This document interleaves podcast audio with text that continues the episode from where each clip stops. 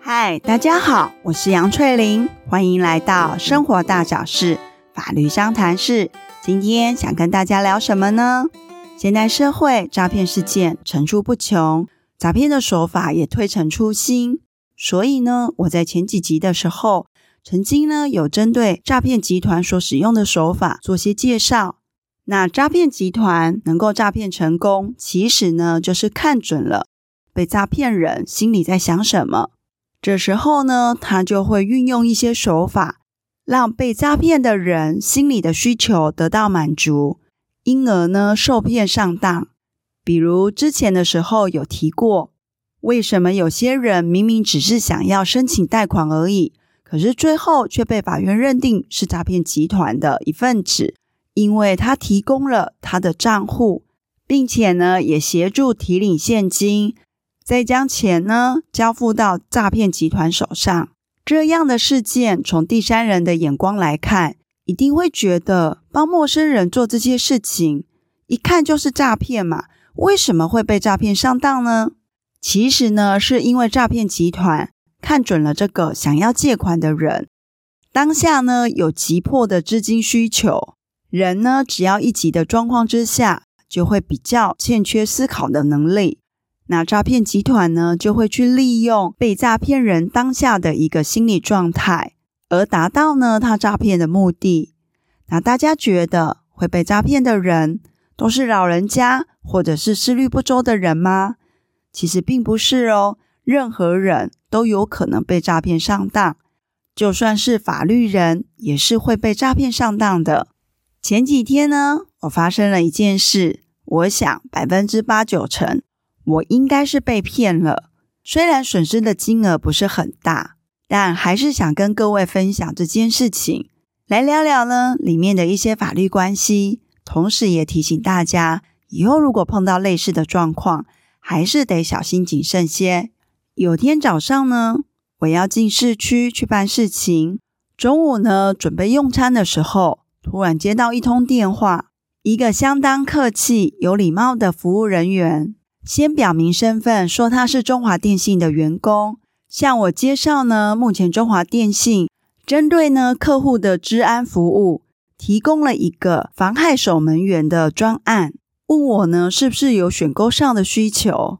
当下呢，我立即拒绝，而对方呢锲而不舍地追问我为什么不想买这个方案呢？我跟他说，从他提供的资讯里，我除了可以在当下立即的回复他，我到底要不要选择这个方案。我也可以从中华电信的网页上去进行订购，就依据呢，他这短短几分钟的介绍，就要我立刻决定，在资讯不完全的状况之下，这通电话也有可能是诈骗电话。我不想在这么短的时间之内立即做决定，还是等我呢收集了全部的资讯后，我再来做决定。那对方呢听完后也能接受，就挂断了。好，那在这边考一下大家哦。之前曾经有说过，契约要成立，是一方要邀约，一方要承诺。那在前面呢，这样的一个对话内容，其实呢就有出现了邀约跟承诺。那不知道大家有没有发现，其实刚刚的一个对话内容是有隐藏着法律上邀约、承诺、意思表示这些要素哦。中华电信的人员打电话来向我介绍呢，这套优惠方案。这个行为呢，就是在做邀约。如果呢，我同意订购了，我就是做一个承诺的意思表示。那邀约、承诺意思表示一致的时候，契约就会成立。契约成立后，我当然每个月就要付方案里呢所提到的费用。但因为呢，我拒绝了。所以在邀约跟承诺意识是不一致的状况之下，契约是不会成立的。那事后我不是有提出说，呃，我自己在上中华电信的网站看完之后再决定要不要订购。那也有聊过说，现在店家在网络上，他对于方案呢所做的一些说明呈现上呢，为了保护他自己，他会主张呢这是邀约之引诱。消费者的一个透过网络下定的行为才是邀约，必须要等到店家回复信说确认订购这样的一个承诺意思表示，契约才会成立。在当下呢，我会拒绝对方的一个提议，也是在于有感于现在的诈骗电话实在太多了，很多事情要不要做决定，还是需要呢资讯是够完备的状况之下，经由思考呢再做决定才是比较安全的。这样听来，我好像警觉性很高。在和对方的往来中，也没发生任何财务上的损失。那为什么会说律师也被骗了呢？故事的发展当然是进行到了下半场。在我办完事情，准备回家的路上，坐在捷运里，一边听着别人 YouTube 上的法律频道，可能呢，因为这几天太劳累了，听着听着，竟然睡着了。到站下捷运的时候，其实脑子还有点昏沉沉的，心想没关系，赶快回到家去休息就好了。于是呢，出了捷运站，准备要离开的时候，突然呢，有一位打扮得体的男士向我走了过来，手上拿着一张白纸，开口跟我说：“小姐你好，不好意思，我姓王，我开了一家进口商品的公司，刚刚呢，我来这边办事。”想说只有短短几分钟的时间，所以呢就把车子暂时的放在路旁。那下车的时候，我也忘了带手机，也忘了带外套。没想到办完事情，就这短短几分钟，车子竟然被拖掉了。那可否请你帮我查查这纸上所写的电话号码，看看是在哪一个拖吊厂？我再来想想下一步该怎么做。在听到的当下。虽然精神上呢有一些不济，但是心想这是件小事情，而且对方看起来也很焦急，那我就用手机立即的帮他查，也确认了拖吊厂确实是在士林区。那原本打算离去的时候，对方突然开口说了：“小姐，你可否呢当是做个好事，借我钱，让我呢可以坐计程车去把车子给取回来？那今天呢我办完事情。”大约五点后，我就可以回到这里还你钱。你可否留下你的电话号码？那另外呢，也请你看看，这是我的证件。我是真的有急迫的需求，想要请你帮忙的。他在叙述的过程里呢，同时也把他的钱包展现在我面前。当下我有看到一张呢，疑似是驾照的证件，同时呢，也翻动钱包的内侧。让我知道呢，他现在真的是身无分文。当时呢，我感受到的是，在面前的这个人是一个呢需要帮忙的人，而我过去呢也曾经因为在捷运上，因为身体突然不适，但是有好几个善心的陌生人立即的呢协助我，帮我联络捷运站的站务人员进行后续的处理。这种呢曾经被帮助过的经验。再加上，如果今天我也碰到汽车同样被拖掉的状况下，那我想我一定也是会非常焦急的，希望赶快把车子给拿回来。那那时呢，我手边刚好呢有七百块的现金，我心里想，计程车现在这么的贵，两百块或许到达不了现场，那就给他五百，那还要另外再约时间还这五百块，实在有点麻烦。我就把钱直接给他，当成呢是在做一个好事，帮助他，请他呢拿了钱之后，赶快去处理自己的事，不用再特别回来还我钱。对方呢在一听到的当下，非常的开心。起初的时候呢，一直坚持问我是不是住在这附近，电话到底几号，他还是呢想要归还我这笔钱，但因为我一直坚持不需要。所以最终呢，对方在很开心的状况之下，还行了一个致敬礼。离去前呢，在礼貌地问了我姓什么，然后呢也回报他姓什么，就开心地离去了。原本呢，我也觉得，诶，自己似乎做了一件好事。可是就在回程的路上，我突然觉得似乎有点不对劲。第一个，捷运站明明就在旁边，他其实呢是可以去请站务人员帮忙的。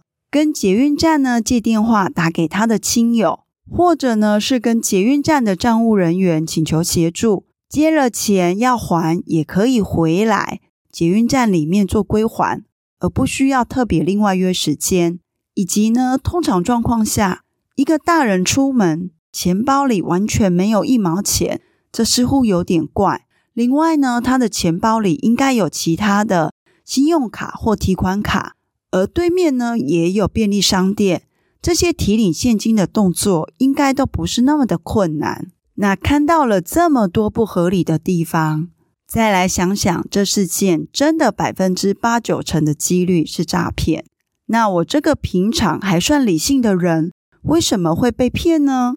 我再回头来看，就发现，因为在当下的那个状况，其实我的身体是疲惫的，在专注力以及思考上，相较于平常能力是下降的，以及呢，对方利用了我对人的同理心，他营造了一个急需要帮忙的情境，加上金额其实并不是很多。基于以上这些因素，我想我应该是被骗了。既然呢，被骗的事实已经发生了，也无从改变，那是不是可以从这一次的一个经历中去学习到什么呢？对方呢，提出要跟我借钱，并约好说什么时间要还我，这个呢，在法律上称之为消费借贷。大家呢，如果有买房子跟银行借贷款。并约定好呢，日后分期还款的本金、利息的计算，这些呢都是消费借贷契约的内容。而今天呢，当对方提出要跟我成立消费借贷契约时，面对他的邀约，我拒绝了。我转换成我要把这笔钱送给他，帮他，这就是赠与契约。换我呢，提出了赠与契约的邀约。那原先他不是一直说不好意思，还是要还我钱，而最终呢，他也接受了我的提议，我们双方都确认说不需要再还钱。那这时候他就是对于我提出要送他钱这个邀约予以承诺。当邀约跟承诺意思表示一致的时候，这个赠与契约呢，也在我同时将钱交付到他手上的时候就成立生效了。但是呢，事后我可以以我今天呢发出赠与契约邀约的这个意思表示，原本呢是纯粹的想要帮助一个需要帮助的人，但实际上呢，他是编了一套剧本来骗我，所以呢，我就可以主张我这样的一个意思表示是受到诈欺的，因此呢，主张要撤销这样的一个意思表示。那因为呢，如果我主张撤销赠与他的这个意思表示时，这个法律上的效果呢是至死不生效力。那他拿到这笔钱呢是没有理由的，自然就必须要返还给我。那虽然呢我在法律上是有这些权益是可以主张的，可是实际上呢这个人早就消失在茫茫大海里了。要找到这个人，或许呢要投入很多的心力。是不可能呢，为了要回五百块而去做这些事情。我们呢来小结一下，其实今天呢跟大家分享这件事情，最主要的用意呢是提醒大家，愿意帮助别人，这是一件美好的事情。但同时呢，不要忘了保护自己。诈骗集团呢之所以可以诈骗成功，因为他们懂人性，也能觉察到呢别人心理上的需求。所以他们可以进一步的去做操弄的事，在和陌生人应对的时候，我们要提醒自己保持一颗清醒的头脑。如果今天呢，你真的是在身心很疲惫的状况之下，千万不要做任何的决定。而当你行有余力，真的想帮别人的时候，你所提供的协助尽量呢是跟自身涉及的权益是比较小的。像在我这次提的事件里。其实你真的如果想帮这样的人，你可以提醒他直接去找捷运站的站务人员，或者是到对面的便利商店。而当他呢跟你要个人资料的时候，你更要小心谨慎，不要轻易的呢把自己的个人资讯呢给陌生人。希望呢借由这次的事件，提醒大家呢更能留心保障自己的权益。那今天的 podcast 就到这边结束喽，下次再见，拜拜。